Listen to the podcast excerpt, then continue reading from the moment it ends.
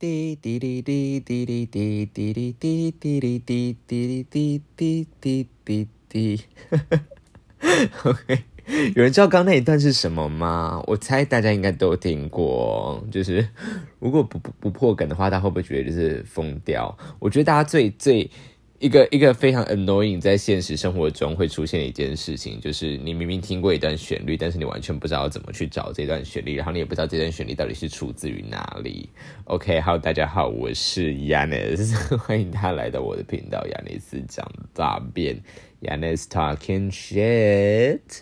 OK，我没有要破梗哦，你就你们就自己去看一下，能不能找出来前面那一段音乐到底是什么东西。OK，它是一个很常见的音乐。为什么我们今天会以这个音乐来开头呢？因为我就是要回应到，就是我的好朋友，我的高中同学，他之前在听我那一次 Podcast 之后呢，他有说一个他想要我做的主题，因为他就是呃是一个异性恋男性，但是他就是对于就是女性主义。的主题也非常的有兴趣，我觉得这件事情让我非常的就是开心，因为呢，就是我觉得，因为我在台大上上上妇妇女导这门课，就是妇女性别研究导论，你基本上看到班上的人，要么就是酷儿，要么就是男同志，要么就是就是 LGBT 群组的其他人，要么就是女性，我几乎没有看到任何一个异性恋男性在上这门课。可是很吊诡的是，异性恋男性却是最应该要上这门课的一个族群，所以。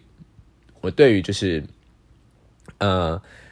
对于对女性主义或是对性别研究有兴趣的异性恋男性的好感就会加很多，因为我觉得这通常是一个。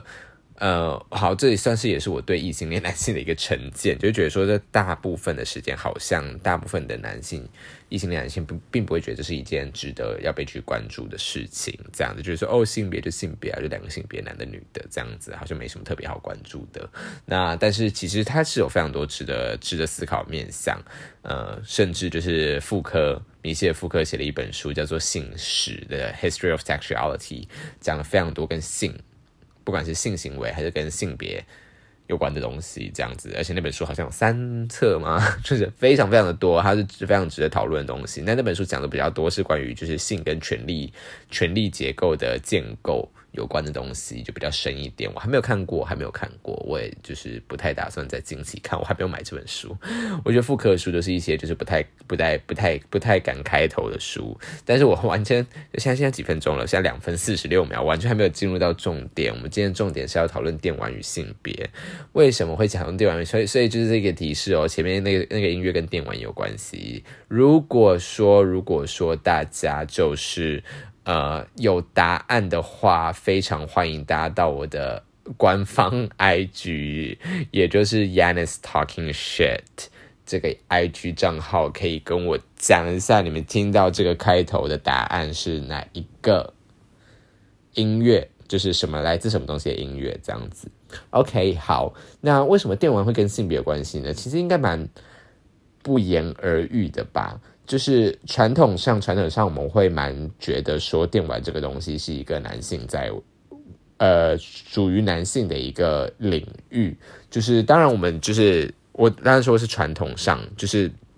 你可以看到，就是跟电玩或者跟动漫有关的，通常都是受众都是男性。那你也可以看到，就是我们很多呃宅男这个词。就是你，就是你不要去反驳说，OK，就是也有宅女这个词啊。可是你去看，例如说，我们就是因为我们做语言学的，就是很很很很会去做的一件事情，就是去看语料库嘛。你光 Google 就是一个很大的语料库，你光 Google 你去搜寻，就是宅男跟宅女，你去看一下他的简那个他跑跑出来的那个资料的笔数。你去看它有没有差异，就是你不要跟我说，就是说哦，这两个东西都有，也有人在这样讲。可是你就是去看统计上数据上，它是不是有差异，有没有显著差异这样子？那当然，我也承认两个语言、两个词汇都有人在讲，可是就是会有一个是比较多，就有这个现象是存在的。对，所以呢，就是说，通常我们会讨讨论到就是性。呃，电玩的话，通常都是一个以男性为主的。那我们在第三集在讲到 A 片的时候，有讲到说，就是所谓的男性凝视嘛，我们做出来很多这种视觉效果的东西，可能都是服务于就是呃男性所看待的角度，包含说可能有些女性她们所化妆的原因，是因为她们希望自己可以吸引男性。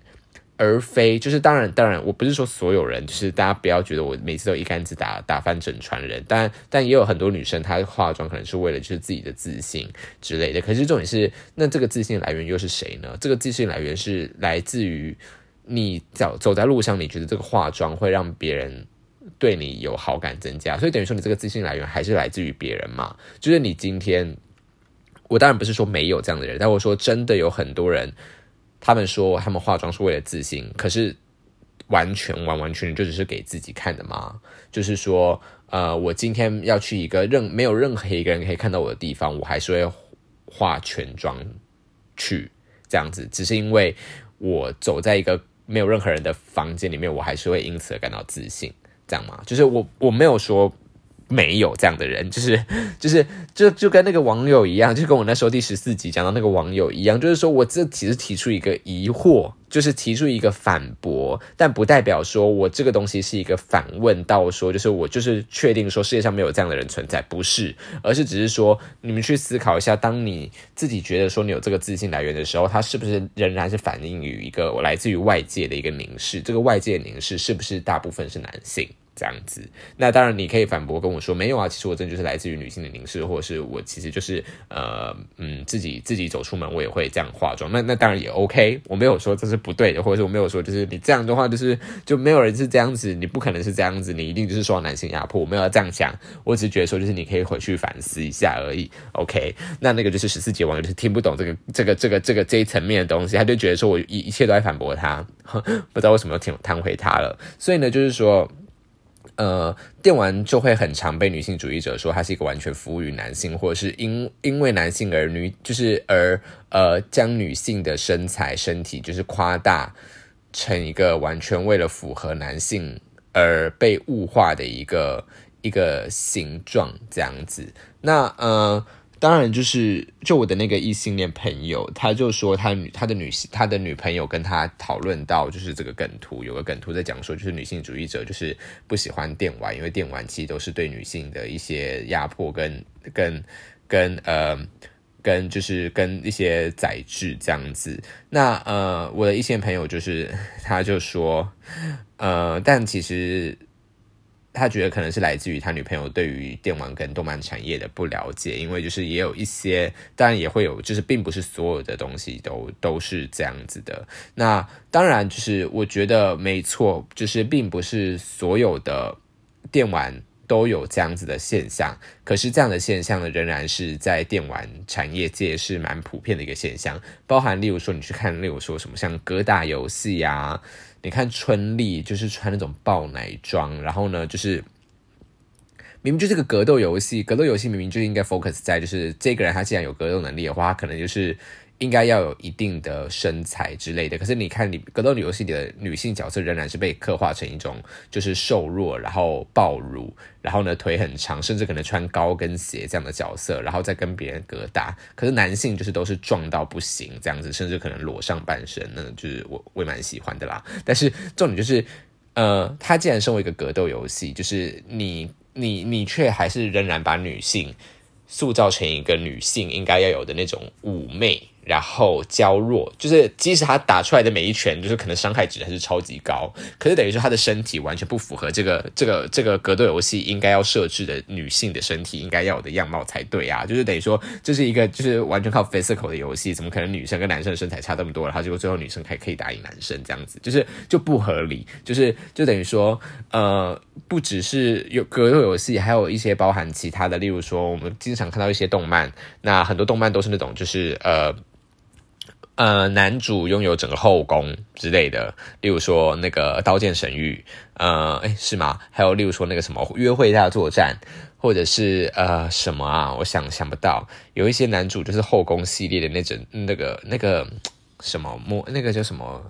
什么什么点？哎，忘掉了。反正就是就是很多类似这样东西，都是那种一个男主，然后拥有一堆女女主女女性角色，就是往他身上就是倒贴的这种这种剧情，非常非常非常的多见。那当然，你有说就是为了满足女性的呃女性的视野的这种 BL 漫画，当然也是有，我当然不否认。可是 BL 仍然就是属于一个小众的东西。我们主要的、主要的这种呃主流的。被大部分市场或者是迎合大部分市场所做做出来这些漫画，仍然还是会以这种男性凝视的角度来做。那当然有很多漫画跟这个一点关系都没有，例如说有可能就是什么动物好朋友嘛之类的。那我觉得，可是有一些东西也是蛮有趣的，就是说，嗯，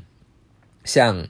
某些动物就一定会被刻画成一种柔弱的女性的现象，就是例如说像美国那种兔女郎，就是明明就是一个兔子。然后你就一定要把它画上一个胸部，然后呢，就是画上画上一个口红这样子，然后就是很妩媚这样，就是你用人类的对于男性跟女性的偏见去套用在其他的物种上面，这种东西又非常的有趣。因为基本上如果是一个男性的兔子，它可能就不会特别画什么特征，它就是一个无性别的兔子的感觉。可是女性的兔子就一定会被凸显它的女性特征。有发现吗？就是说，我们男性不会不会特别去画哦，它下面有一包很大的屌，甚至它可能就是一个全裸的，不会穿任何衣服的一个男性这样子。然后你也不会去，你不会特别去画穿西装或者是什么戴劳力士手表之类都不会。可是女性的特质就一定会被放大，所以这个东西也是被很多就是女性主义者会攻攻坚的地方，就会觉得说你完全就是在。进行一个女体的想象的，呃，女体化的一个的一个呃，进行一个女体化的想象啊，我不知道为什么卡词，对，就是等于说你就是会去需要凸显这些女性的特质，女性的这种玲珑、凹凸有致这样子，在卡通在动画中都非常常出现。那女性的话，就是也是很常会在嗯动画中是那种非常惹人有争议的一些。呃，角色，例如说，之前有一个叫 Battlefield 的一个呃动呃的一个游戏，但那个游戏好像是设置在二战还一战背景的，但是它的 pro 那个 protagonist 就是它的主人公是一个女性，然后这个东西就直接被一堆网友骂爆，就会说什么你为了政治正确而就是牺牲了就是。就是历史的真实性，就是等于说，就是剧玩啊、剧玩啊、烂游戏之类的。就是说，二战的话，女人怎么可能去打仗？这样子，就是说，女人怎么可能会是主角？这样完全不符合史实。这样子，你就会发现，就是说，这明明就不是一个很大的事情，可是却会被大家，嗯，会被大家主流的异性恋的呃男性玩家会去攻击这个点，就是说我连主人公可以是女性都。都都不行，而且真的二战的时候没有女性的兵吗？你要不要回去看一下历史？就是说，你就是嗯，就等于说，就是这些人他的这个攻击也是蛮没有道理的。就是说，嗯。我们去还原历史的时候，天啊！大家讲的历史哲学啊，我要讲，我要讲嘛，我想一下，好，等下再说好了。好，这其其中一个点好了，这只是其中其中一个点。那呃，或者是有一些，因为我朋友就是说，他觉得就有一些，例如说什么那个鹅，大家知道吗？有那个偷偷东西、偷农场的那个鹅，呱呱呱呱呱叫，然后呢，就是都那那个农夫会来赶你，然后你要完成一些任务，他就觉得说这东西完全没有一些性别在里面。那我也是蛮赞同的，就是说，当然并不是所有。的电玩游戏都一定有这种，就是呃，复制父权或者是这种性别不对等的这种权利想象，但是仍然符合大部分的呃，例如说电竞或者是呃，大部分的客群的这种呃大游戏，通常就是都通常都还是会存在着或多或少的对于。女性的一些呃刻板印象，或者是把女性的身材特别的描绘出来，就是明明就是一个战斗游戏，每个人都应该要穿盔甲什么东西的，然后居然就是越高级的装备，女性穿的越少。这样子就是完全不合理，然后男性可能就是越高级的装备就看起来越华丽、光泽越多之类，可能女性越高级的装备可能就是或者是女性的时装啊，然后就穿超爆少的之类的，然后在野外就是打 boss，然后衣服就是就是就是就是暴乳装，这样就完全不合理。那有一些东西，有些游戏甚至就是它就是你甚至不可以选男女角色，例如说我之前在玩的《二之国》，《二之国》这个游戏非常特别的，也不能说特别，因为其实蛮多游戏就是这样子，就是说。你选择某一个职业，你就同时选择了你自己的角色。例如说，剑士这个职业，你可能就一定是男性；但魔法师这个职业，你就会是女性；或者是牧师这个职业，你就一定是女性。那很多人也会就是用奶这个东西来称之称为牧师，就是首先第一点就是你这个东西就已经非常的非常的明显预设，就是牧师通常都是一个女性角色了吧？就是说你不会你会说奶我奶我奶我，或者是我们队缺一个奶之类的，你不觉得这个名这个这个讲法非常难听吗？就是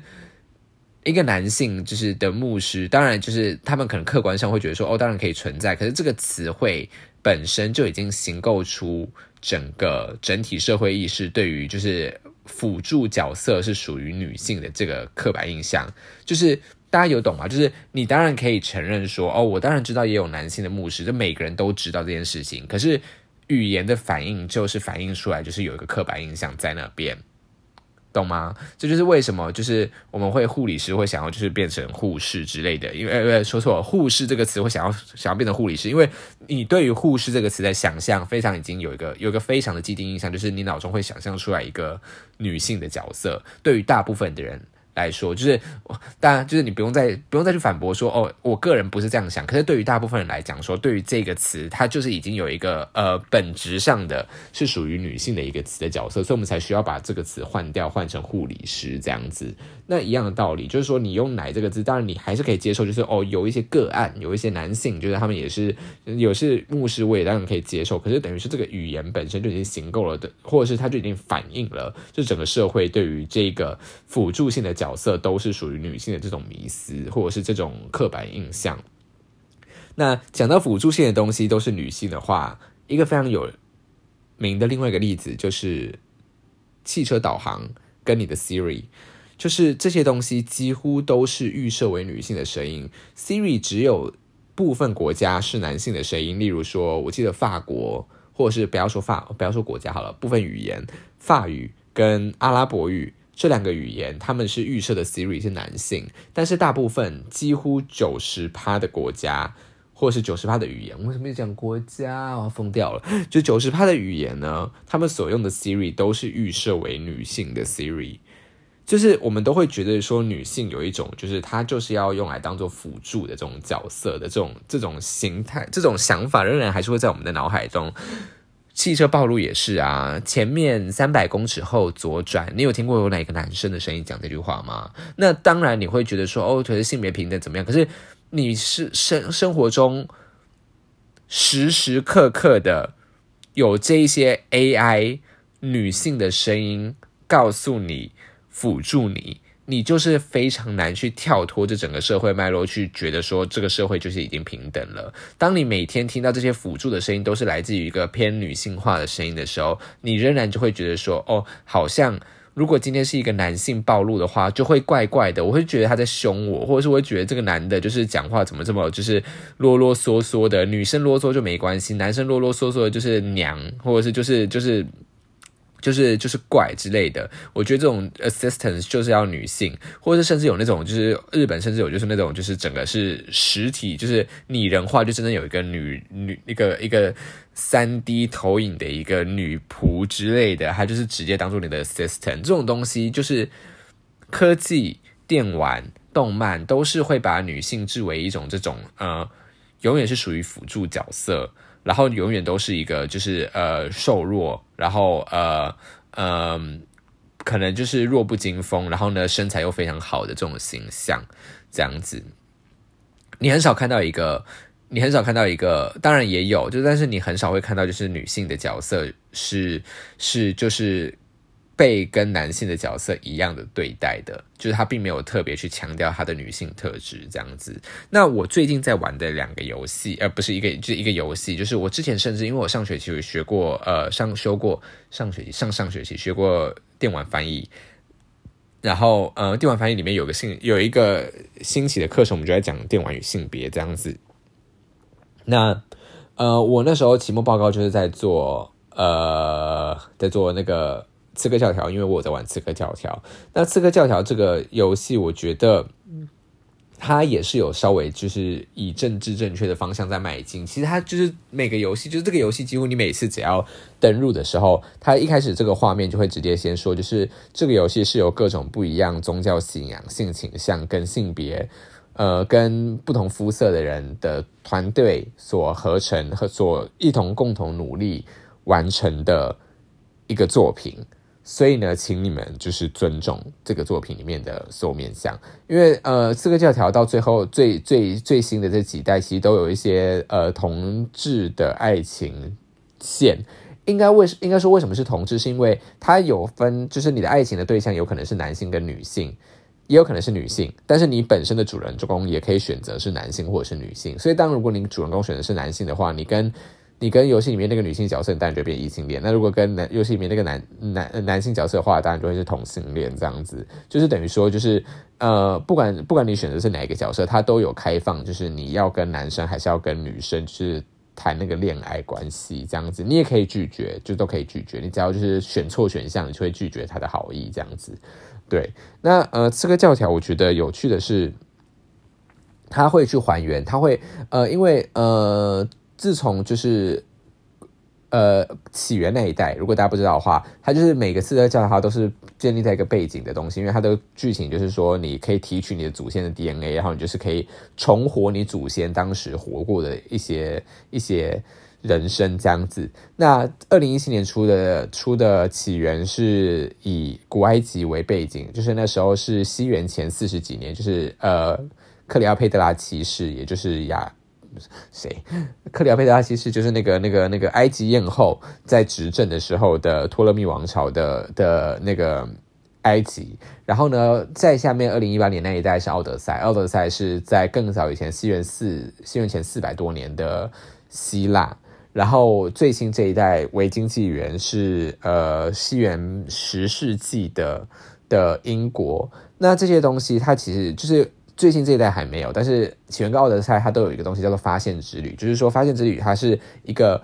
非游玩的一个。模式等于说它不会有主线剧情，它就是让你在整个世界里面随便跑这样子，然后不会遇到任何怪兽，不会遇到任何东西会攻击你。但是你可以去，它会有每地每个地方会有一个向导，就是等于说你可以点进去，然后会有一个可能，例如说十片十个片段的故事，然后你可能就走到一个地方，他就跟你说，他就会把那个画面切过来说，这个建筑是典型的古希腊建筑呢，你可以看到说它的柱子的上方会有什么什么东西，他就可以给你介绍，就是他们这个游戏是。制作团队是怎么如何去还原古希腊的那些东西？那甚至有时候会有一些，例如说可能大英博物馆或者什么纽约纽约博物馆的一些馆藏的一些照片，也会在游戏里面出现，就是你可以认识这个地方的历史。那里面就会有一些地方，他会说他是这个游戏的设置设呃的设计团队会对特别去呃违背历史，或者是在没有考没有真的考证历史，就是例如说。呃，这一块就是在历史学家中，就是没有任何人发现任何发现任何证据，那他们就是自己可以填补这个空间嘛。那他就会特别会说，就是说这个东西目前还没有任何历史学家有发现证据，但是我们目前游戏就是把它设定成这个样子之类的。那也有一些东西的话，例如他就会提到说，就是呃，像我们那时候看到，就是呃，我那时候在玩起源的时候，就是你经过一个市集里面会有那个。露天的课堂，然后就会有老师在讲课，然后底下有男男男孩跟女孩在听课。那时候走到那边的时候，他就有那个剧情，就是说，呃，其实当时古埃及以现在的文献来讲的话，呃，女性是不能上课的。所以这个情景的话呢，通常应该在真正的古埃及里面是只有男性的孩童会在这边下面听课。但是因为我们的团队认为，就是呃，尊重就是性别的。的的这个的，就是尊重现在，就是以二十一世纪来讲的话，我们更重视的是性别平等这个价值，所以我们在这里就是安排了女呃这个场景里面也有女孩这样子。那他既然做这个性别做这个历史的变动，他也有在这里面进行说明了。那我会觉得说这是一个很好的一个 adjustment，就是。他政治正确，他也告诉你，他是为了政治正确而做这件事情，所以他不会让你感到反感，就是说，哦，你就是他没有，他没有故意隐瞒这件事情，他就是不会，他不会让你说，就是说我玩那个这个教条，结果他那个历史根本就乱改之类，他就直接告诉你说他有改变历史这样子。那其实我不觉得这个东西是改变历史的原因，是因为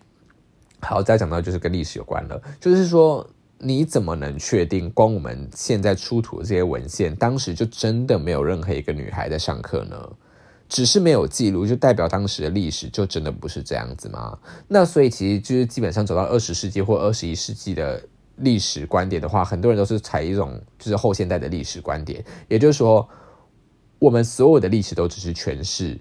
我们今天不一样的历史学家拿到同一份史料，可能会有不一样的诠释，这是第一点。第二点就是光史料的选择本身，也都一定具有偏见了。就是例如说，我今天出土一一系列的东西。为什么我只看文字的部分？为什么不去看一下当时的陶器？当然，就是现在也有很多，当然现在就是越来越多，就是物质史会开始关注这个东西。可是之前十九、十八世纪的时候，大家都只在乎就是大历史，有文字技术。因为我们大家大家应该有学过，我们国高中学过，就是历史这个东西，就是文史开始有从文字记录开始才叫做历史，所以大家都只在乎文字这件事情。所以呢，可是重点是文字东西，就是文字已经是经过当时的人的诠释了。特别是例如说，像中国人去讨论说什么，呃，哪个帝王的传记，帝王传记一定会有个人就是记录的一些偏误，好不好？就是说那个人他一定有，例如说他是想要歌功颂德这个帝王，还是他是想要就是就是抹黑这个帝王，一定有那个记录者本人的意识形态在里面。那你从这里面得出来东西，怎么可能客观？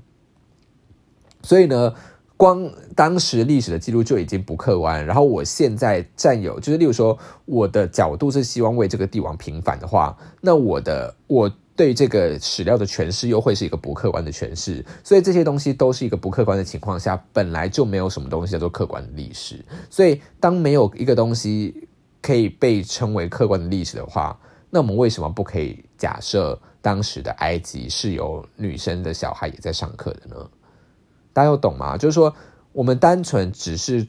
根据这一些已经有偏误的这些出土的资料，再经过已经有偏误、已经有就是预设立场的历史学家去探讨这一点，然后得出来的这个历史结论，它具有非常非常大的不客观性。那我们为何既然这个东西本来就已经具有客观性，而且已已经是经过诠释再诠释的一个产物的话，那我们去还原历史的时候，我们为何一定要照着现在我们所有的那些史料来当做真正的历史去还原呢？那既然我们在二十一世纪我们重视这样的价值的话，我们何不就把这个东西还原到我们的嗯我们的历史，我们的这个这这就是这个游戏当中，而且特别是呃，这就跟就是文本。分析就是有关系，就是等于说，如果性别议题根本不是一个重要的议题的话，那制作这个游戏的人根本不会去想这件事情。大家有懂吗？就等于说，嗯，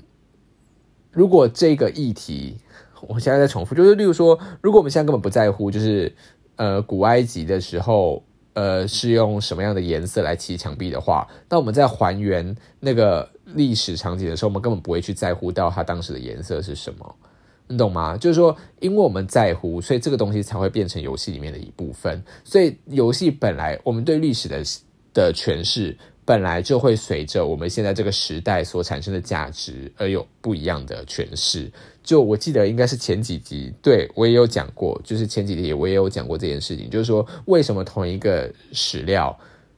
经过了一百年。还是会有人在研究，因为你要以当代的这个这个角度，当代这个角度，可能例如说，不管是新仪器的进步，或者是新思想的进步，去看同一份史料，它都一定会有不一样的诠释。所以等于说，这反而是反映了一个现代的一个呃性别平等的进步这样子。那好，我看我怎么讲到二十八分钟，我想说这个东西可以快点结束的。然后呢，